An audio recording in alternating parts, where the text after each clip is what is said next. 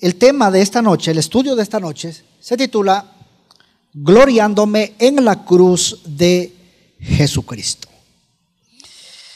Quiero comenzar diciendo, y es que en qué nosotros ah, nos gloriamos, en qué nosotros nos gloriamos en nuestra vida diaria, qué nos enseña el mundo y es interesante porque lo podríamos resumir en tres cosas que el mundo enseña. Lo podríamos resumir en lo que tenemos, en lo que podemos y en lo que sabemos. En otras palabras, podríamos decir que se está hablando de bienes materiales, de capacidades, es decir, el poder que yo pueda tener, pero también habla del conocimiento. Es por eso que en esta noche, en el tiempo que tenemos, vamos a estudiar un versículo muy especial y vamos a aprender que nuestra única razón, hermanos, es gloriarnos en la cruz de Jesucristo. ¿Y qué podemos decir a esto último? Bueno,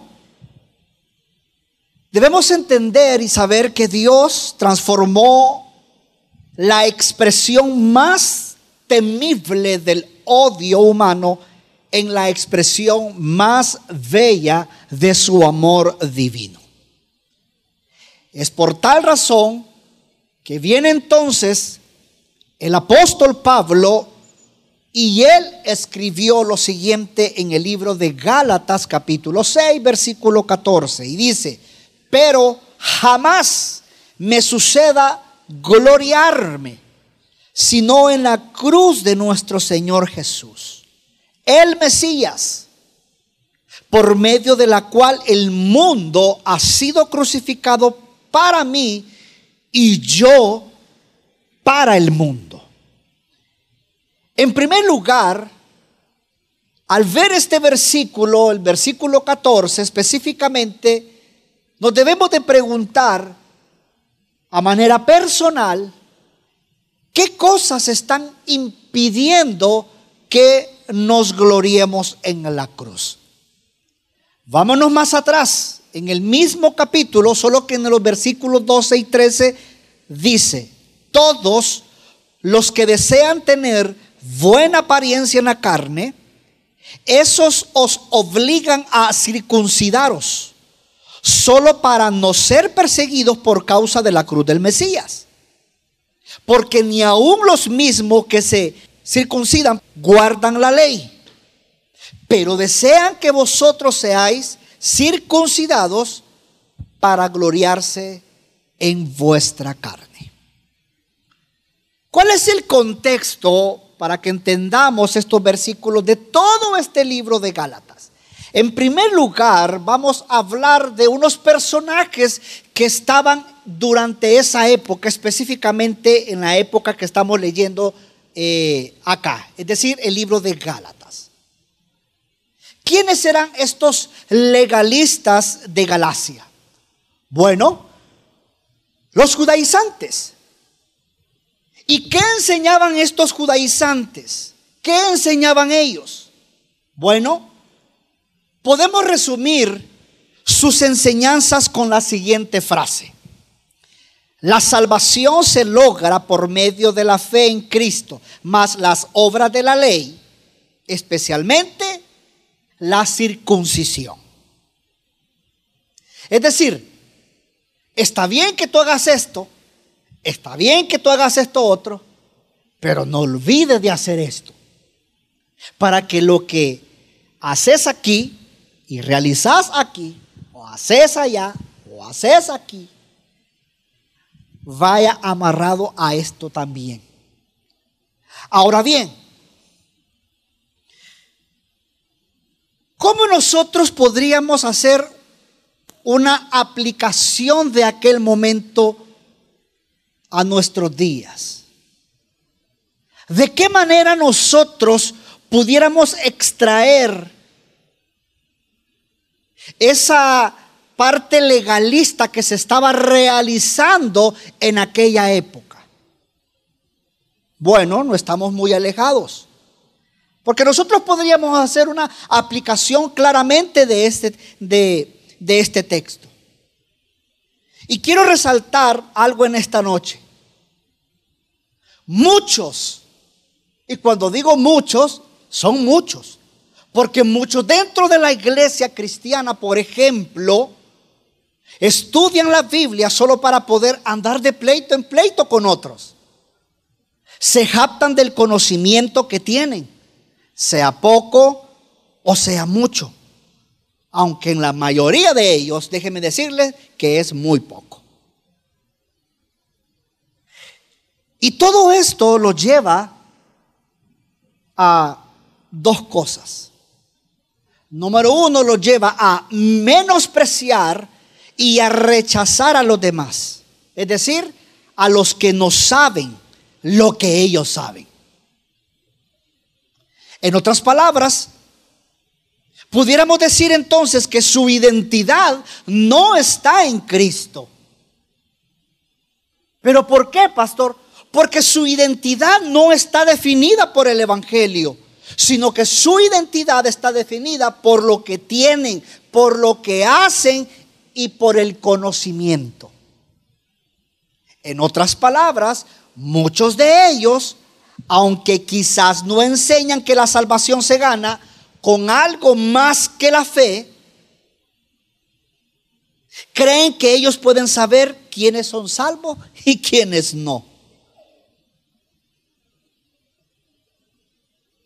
Este tipo de personas creen que pueden poner ah, una clasificación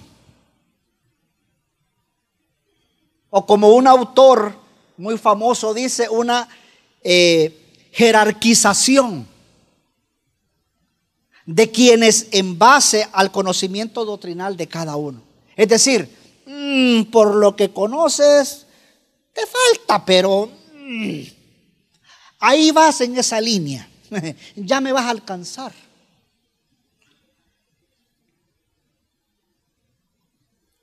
Pastor, ¿cuáles son las características de este tipo de personas? Bueno, hay varias, pero nada más quiero mencionar cuatro de ellas. En primer lugar, son egoístas. ¿Por qué? Porque su propósito no es el amor a Dios y a los demás, es el amor propio. Aunque saben mucho de las doctrinas de la gracia, pero parecen olvidar la gracia en sus vidas. Y por lo tanto, lo que menos hacen es tratar con gracia y misericordia a los demás. En segundo lugar, son jactanciosos. ¿Por qué? Porque lo que quieren lograr es una buena impresión. Aunque por dentro sus motivos lo más seguro que no sean malos. En otras palabras, no trabajan para el bien de la iglesia ni para la gloria de Dios, sino para su propia gloria.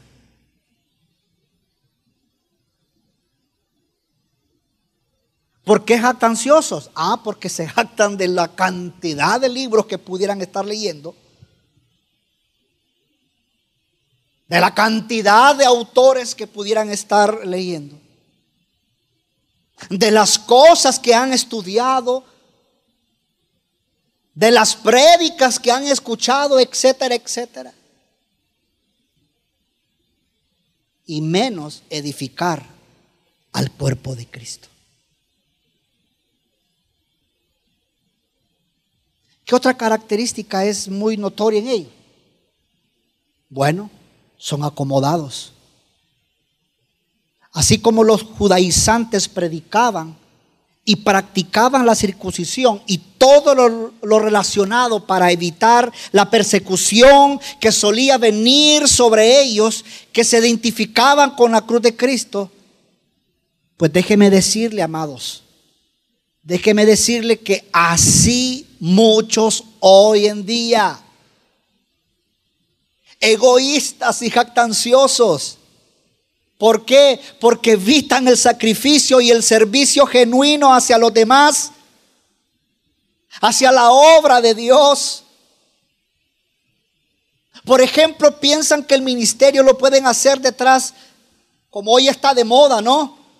El ministerio lo pueden hacer detrás de una computadora, detrás de las redes sociales, benditas redes sociales, y piensan que desde ahí lo pueden hacer nada más.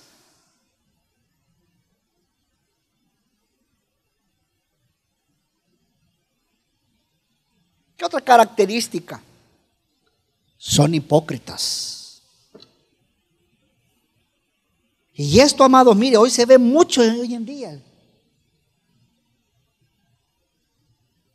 Con ese disque conocimiento teológico, que ante las preguntas de la vida responden de una manera teológica correcta, sí, muy buena. Pero que al tomar decisiones no van a la palabra, no van a la Biblia no actúan según lo que dicen saber, sino que se basan simple y sencillamente en sus emociones, a su propio criterio, pero no al criterio propio suyo, sino de aquel que han escuchado.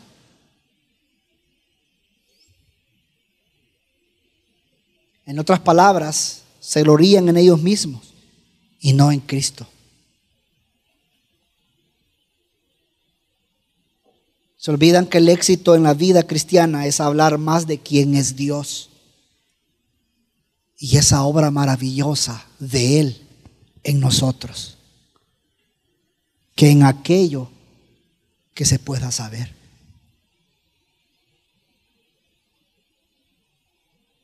En resumen, hasta este momento pudiéramos decir que se japtan de la doctrina que conocen pero tristemente el corazón de su doctrina no es el Evangelio.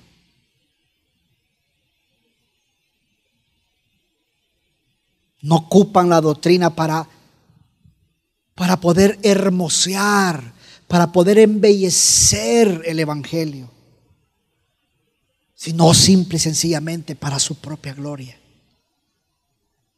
En otras palabras, no se glorían en la cruz de Cristo. Así que, como nosotros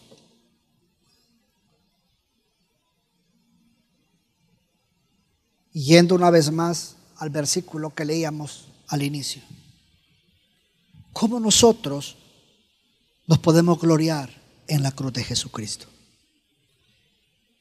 Versículo 14 pero jamás me suceda gloriarme, sino en la cruz de nuestro Señor Jesús, el Mesías, por medio de la cual el mundo ha sido crucificado para mí. Y esta parte ya la vamos a explicar un poquito más adelante, porque esto es sumamente impactante. Por el medio de la cual el mundo ha sido crucificado para mí y yo para el mundo. 15. Porque ni la circuncisión es algo, ni la incircuncisión, sino la nueva creación. Y todos los que caminen según esta norma, paz y misericordia sobre ellos y sobre el Israel de Dios. Qué interesante ver acá porque Pablo el apóstol Pablo una vez más vuelve repetidamente el tema de la cruz.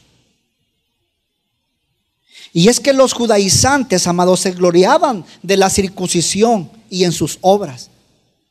Pero claramente vemos aquí que el apóstol Pablo se gloriaba en el Salvador crucificado, en el Salvador resucitado. En otras palabras, se gloriaba en la cruz.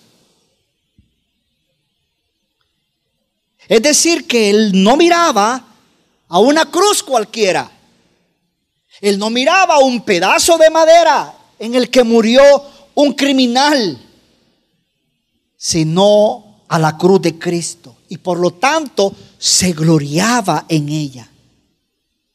Por eso una vez más pregunto, ¿cómo nosotros, cómo gloriarnos en la cruz de Cristo? ¿Cómo nosotros podemos gloriarnos en esa preciosa cruz?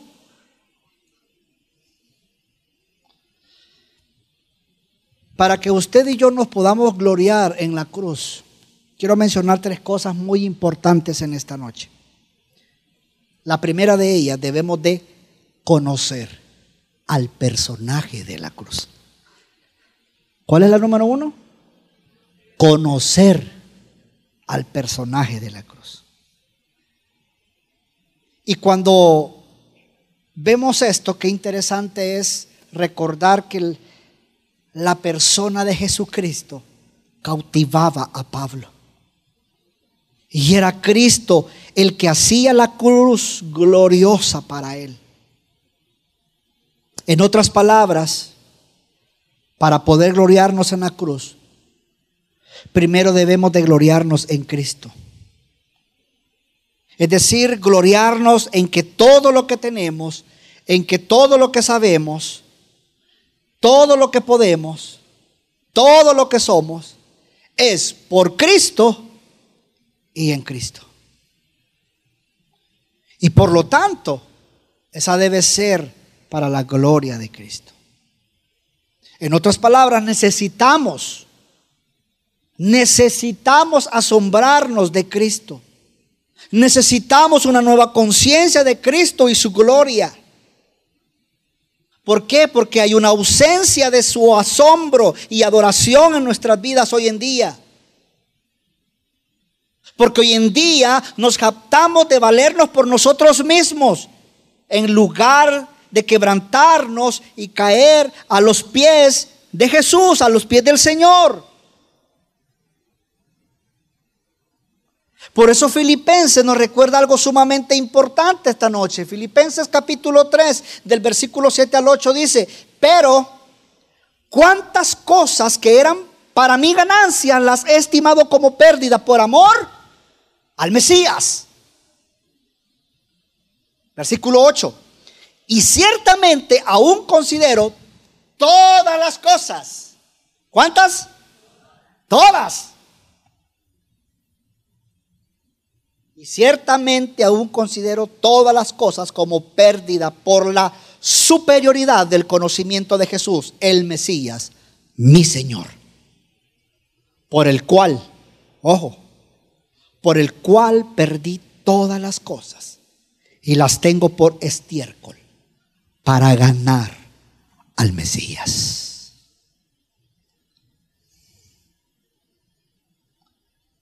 Preguntémonos en esta noche, ¿cuál es la pasión de nuestra vida? ¿Cuál es la pasión de tu vida? Lo que tú más quieres. ¿Qué es eso que hace que todo lo demás se vea como basura? Ah, vea qué interesante porque Pablo, diga conmigo, sabía. ¿Pablo qué? Sabía. ¿Sí? Pablo sabía una cosa. Sabía de Cristo y de Él crucificado. Por eso que al saber Pablo de ese Cristo y de ese Cristo crucificado, Pablo estaba dispuesto a hacer algo ¿A qué estaba dispuesto Pablo? A hacer. Pero ¿por qué lo llevaba a hacer? ¿Porque qué?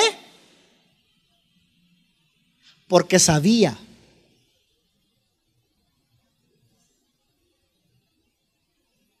Ahora bien,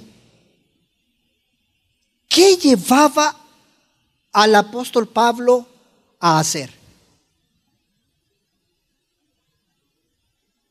a dar testimonio del Evangelio, de la gracia de Dios. No importando las circunstancias, no importando las consecuencias. Por eso es que Pablo vemos entonces que no solamente sabía ni quería hacer algo, sino que quería ganar algo. ¿Y qué es lo que quería ganar? ¿Qué es lo que quería ganar Pablo? Al saber y al hacer. ¿Qué quería ganar?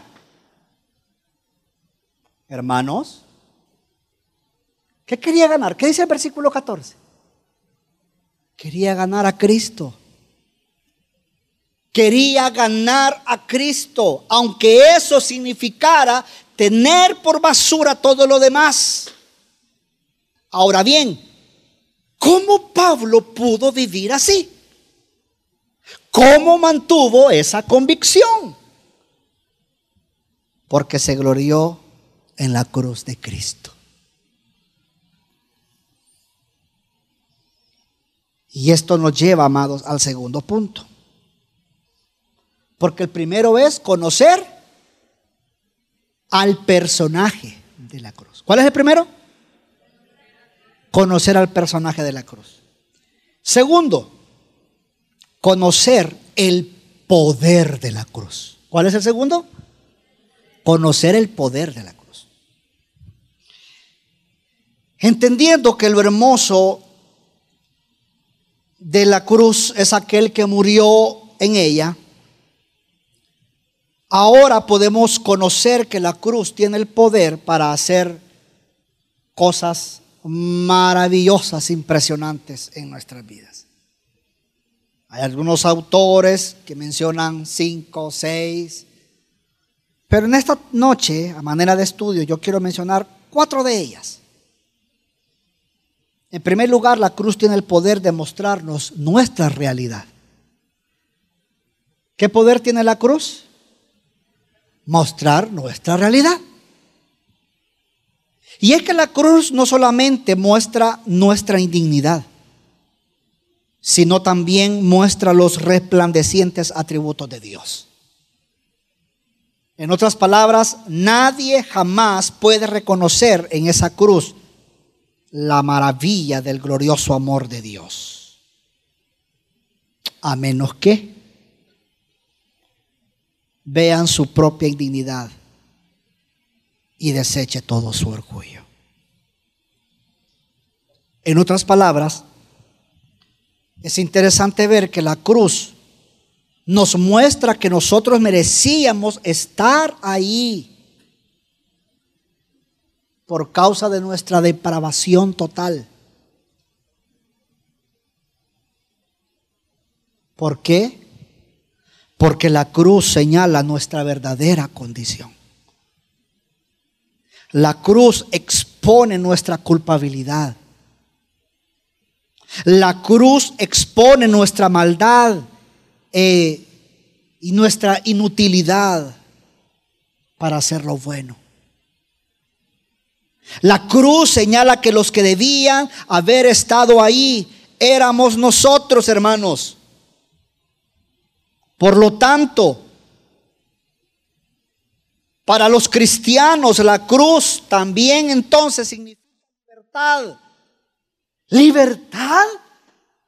¿Pero libertad de qué? Libertad de nuestro ego.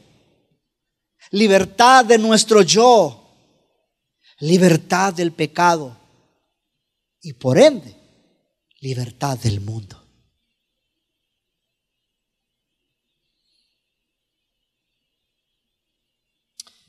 ¿Qué más nos lleva al conocer el poder de la cruz?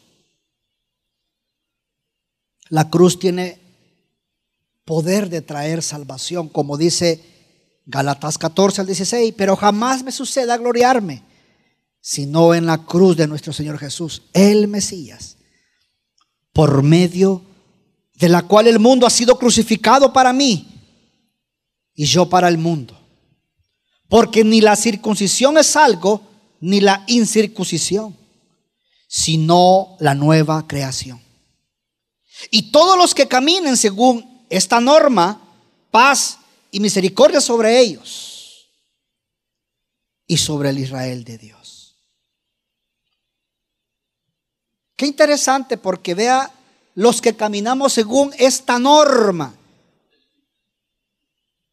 Es decir, los que caminamos según esta norma Nos gloriamos en la cruz. Pero ¿qué norma? La norma de aceptar el Evangelio del logro divino por medio del sacrificio de Cristo en la cruz. Logro, amados, que nos capacita para vivir y andar por fe. Por tal razón nosotros no nos gloriamos, nos gloriamos en la cruz. Porque solo la cruz, como dice acá, trae paz y misericordia sobre nosotros. Nosotros nos gloriamos en la cruz porque solo la cruz trae paz a nosotros. Solo por medio de la fe puesta en Jesucristo y en su sacrificio tenemos paz para con Dios, como lo dice Romanos capítulo 5. Es decir, que hemos sido reconciliados con Dios por medio de Jesús. Porque es por medio de la cruz que se ha manifestado la misericordia. En otras palabras, es decir, que nuestros pecados fueron perdonados y hemos sido librados del juicio. La gracia redentora de Dios se hizo efectiva para los hombres, pero solo a través de la cruz de Cristo. Es decir, que la señal de la cruz apunta siempre a la gracia divina. Por esa razón la cruz siempre ha sido y siempre será una ofensa para la religión de obras.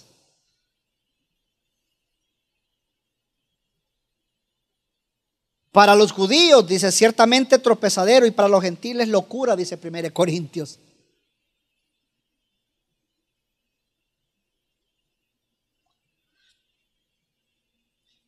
Ve que impresionante como el apóstol Pablo, en otra de sus cartas, se refiere con gran pesar a los enemigos de la cruz de Cristo.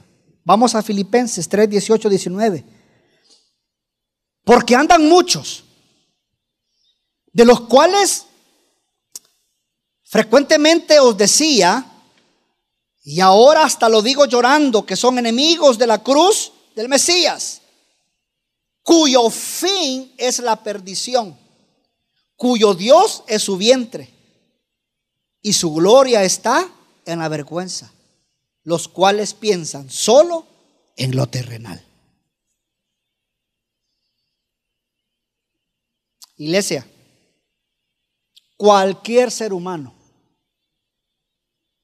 sea religioso o no, cristiano de nombre o pagano, que niega y rechaza la suficiencia del sacrificio de Cristo por la salvación de los hombres, es un enemigo de la cruz.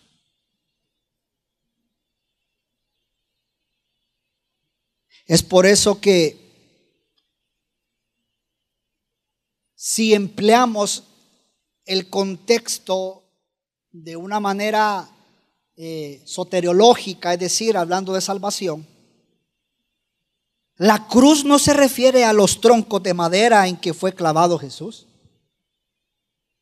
sino a toda la obra de redención divina que su muerte llevó a cabo en la cruz. Por esa razón, amados, podemos decir en tercer lugar que la cruz entonces tiene el poder para hacer lo que la carne no puede hacer. Una vez más, Gálatas dice, versículo 14, pero jamás me suceda gloriarme sino en la cruz de nuestro Señor Jesús, el Mesías, por medio de la cual el mundo ha sido crucificado para mí y yo para el mundo. Porque ni la circuncisión es algo, ni la incircuncisión, sino la nueva creación. Qué interesante, hermanos, porque una tercera razón por la cual debemos de gloriarnos en la cruz de Cristo es por el poder de la cruz para hacer lo que la carne no puede hacer. Lo que la carne debilitada y corrompida por el pecado no puede hacer. Es decir, que solo por medio del poder de la cruz es que nosotros pasamos de ser pecadores gobernados por Satanás en el sistema del mundo a ser una nueva creación. Por eso el versículo de Corinto, las cosas viejas. Ah. Es decir, que la cruz produjo redención completa. Y eso incluye la santificación, hermanos. Para poder esta noche tener una mejor apreciación, recordemos lo que dice, por ejemplo, Efesios. Vamos a Efesios. En cuanto a vosotros estabais muertos en vuestros delitos y pecados, en los cuales anduvisteis en otro tiempo, según el curso de este mundo, conforme al príncipe de la potestad del aire, del espíritu que ahora actúa en los hijos de desobediencia. Ojo, entre ellos también vivimos todos nosotros en otro tiempo en los deseos de nuestra carne, haciendo la voluntad de la carne y de los pensamientos. Y éramos por naturaleza hijos de ira, lo mismo que los demás. Oiga, qué poderoso el versículo 4. Pero Dios, ¿cómo? Pero Dios, que es rico en misericordia, por su gran amor con que nos amó, aun estando nosotros muertos en pecado, nos dio vida juntamente con el Mesías.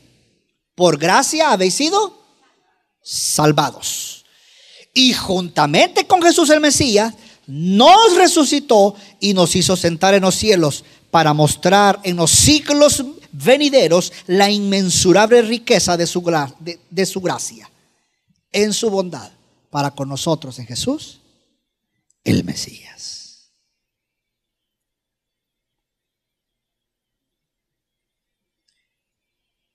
En cuarto lugar, la cruz, hermanos, tiene el poder de liberarnos de la esclavitud al mundo. Una vez más, Gálatas 6:14, pero jamás me suceda gloriarme sino en la cruz de nuestro Señor Jesús, el Mesías, por medio de la cual el mundo ha sido crucificado para mí y yo para el mundo. Vea para acá, qué interesante porque a la luz, amados, de las bendiciones ah, inmensurables en esa preciosa cruz, Pablo dice, el mundo ha sido crucificado para mí y yo para el mundo. Es decir, Pablo dice, por esta cruz, el mundo me ha sido crucificado para mí o a mí. Él no dice, yo crucifiqué el mundo. No, sino el mundo me ha sido crucificado a mí. En otras palabras, Él da testimonio del hecho que el Espíritu Santo, por medio de la doctrina pura de la cruz, ha efectuado una maravillosa obra en su alma. el mundo. Esto quiere decir que todos esos tesoros y placeres, honores y valores mundanos que tienden a apartar el alma de Cristo, han perdido su encanto para Él. Es decir, que el mundo está muerto para nosotros. Por tal razón, hermanos, si el mundo está muerto para nosotros, no tiene sentido alguno que mantengamos relación alguna con un cadáver. Porque el mundo está, ¿qué, amados? Muerto para nosotros. Por eso es que Pablo añade y dice, y yo, y yo he sido crucificado al mundo. En otras palabras, Pablo ha muerto al mundo. Esto quiere decir, ha llegado a ser un objeto de desprecio para todos aquellos que tienen su esperanza puesta en los tesoros y placeres, honores y valores mundanos que apartan el alma de Cristo. Hay un escritor que creo que muchos de ustedes en algún momento lo han leído, su nombre Duncan. Duncan expresa correctamente esta idea y él dice, los ideales y la perspectiva de Pablo ahora han llegado a ser tan espirituales y opuestos a lo terrenal que el mundo le puede pasar por alto como si hubiese dejado de existir. Qué interesante que nosotros podamos darnos cuenta en este versículo, como dice Pablo, el mundo ha sido crucificado para, para mí y yo para el mundo. En otras palabras, como dije hace un momento, el mundo ha muerto para mí.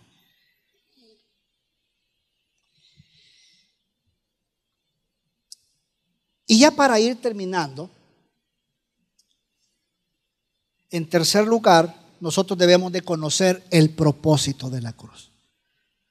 ¿Cuál es el primero? A ver, si se acuerdan. Conocer eso. En segundo lugar. Y por último, conocer el propósito de la cruz. ¿Cuál es el tercero? Excelente. Todos tienen 10, ¿ok? Gálatas, una vez más, dice, pero jamás me suceda gloriarme, sino en la cruz de nuestro Señor el Mesías, por medio de la cual el mundo ha sido crucificado para mí y yo para el mundo. Porque ni la circuncisión es algo, ni la incircuncisión, sino la nueva creación. Y el versículo 16 dice, y todos los que caminen según esta norma, paz y misericordia sobre ellos y sobre el Israel de Dios. Qué interesante cuando vemos esto último porque mire, detrás de la muerte de Jesús, detrás de todo su sufrimiento humano, había un plan divino. Un plan que estaba preparado, diseñado desde la eternidad. Y que la muerte de Jesús estaba incluida en este plan. Este plan, hermanos, consiste en que antes de la fundación del mundo, es decir, en la eternidad, el consejo de la voluntad de Dios, es decir, el Dios triuno estableció un plan que consiste en la gloria eterna del Dios triuno. Para eso el Padre entonces decreta que el Hijo herede todas las cosas. Pero eso sí, para heredar todas las cosas debía cumplir un requisito. Y ese requisito era su propia muerte en la cruz. Muerte que el Hijo en completa obediencia soportó, como dice Hebreos capítulo 12, versículo 2. Puesto los ojos en Jesús, el autor y consumador de la fe, el cual, por el gozo puesto delante de él, soportó. ¿Cómo? Hermanos, soportó la cruz y despreciando el oprobio se ha sentado a la diestra del trono de Dios. Hermanos, ese gozo consiste en que la voluntad del Padre se había cumplido, que la voluntad del Padre había triunfado por mano del Hijo. Y esto recuerda, por ejemplo, lo que dice Isaías capítulo 53, está ahí en pantallas, dice, plugó al Señor quebrantarlo y someterlo a padecimiento cuando se haya puesto su vida en sacrificio expiatorio. Verá su descendencia, vivirá por días sin fin y la voluntad del Señor triunfará en su mano. Le pregunto a usted aquí en esta noche, ¿cuál descendencia? ¿Cuál descendencia? ¿Cuál? Nosotros. Dígale que tiene a su lado, tú. Ahora dígale el otro, también tú, dígale.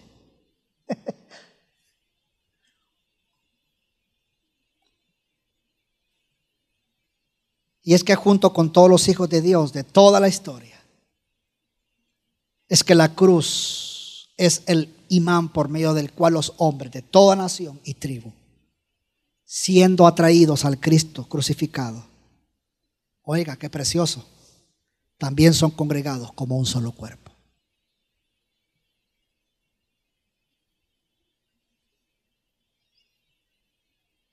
Y es que por medio de la cruz se formó una nueva creación, como lo dice Gálatas 6:15. Y esta nueva creación es la iglesia, el cuerpo de Cristo, al cual usted y yo pertenecemos.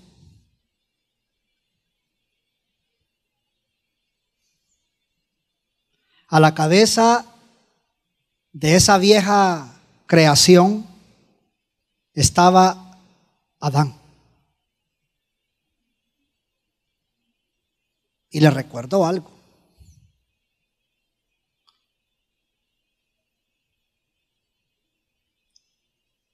Esa terminó en fracaso. Pero la nueva creación, cuya cabeza es Cristo, prevalecerá. Así que otro propósito de la cruz fue crear una nueva nación, un nuevo pueblo de Dios. Como dice Galatas 16, el Israel de Dios. Una nueva creación, un nuevo pueblo para su gloria. ¿Pero para qué? Para proclamar las maravillas de Él y de su obra. Y esto es el precioso evangelio del Señor. Así que cada vez que Dios salva, reprimiendo su ira y dando su gracia al quien Dios recibe gloria. Por lo tanto, amados,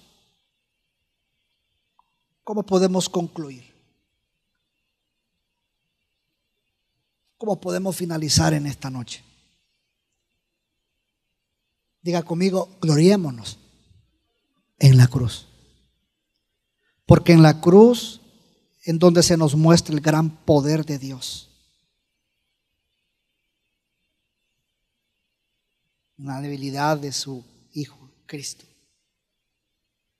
Es en la cruz que vemos la muerte que nos da vida. Es en la cruz donde el necio se vuelve sabio, pero también el sabio se vuelve necio. Es en la cruz donde el débil se vuelve fuerte. Es en la cruz donde se niega el yo y se exalta qué? La gracia. Es en la cruz donde se purifica la fe para una vida santa y justa. Por lo tanto, ¿cómo nosotros podemos mostrar que nos gloriamos en la cruz de Cristo? Mientras damos gloria a Dios con las bendiciones que Él nos ha dado siendo agradecidos por nuestra salvación y por esa provisión diaria. Esforzándonos por conocer cada día más el Evangelio de Jesucristo al estudiar la palabra de Dios, hermanos. Procurando también mantener una comunión con Dios diaria en oración y en meditación de la palabra. Edificándonos unos a otros como parte del cuerpo de Cristo. Y por último, y no el menos importante, proclamando el Evangelio de Jesucristo a los demás. Diga conmigo, gloriándome en la cruz de Cristo. Vamos ahora.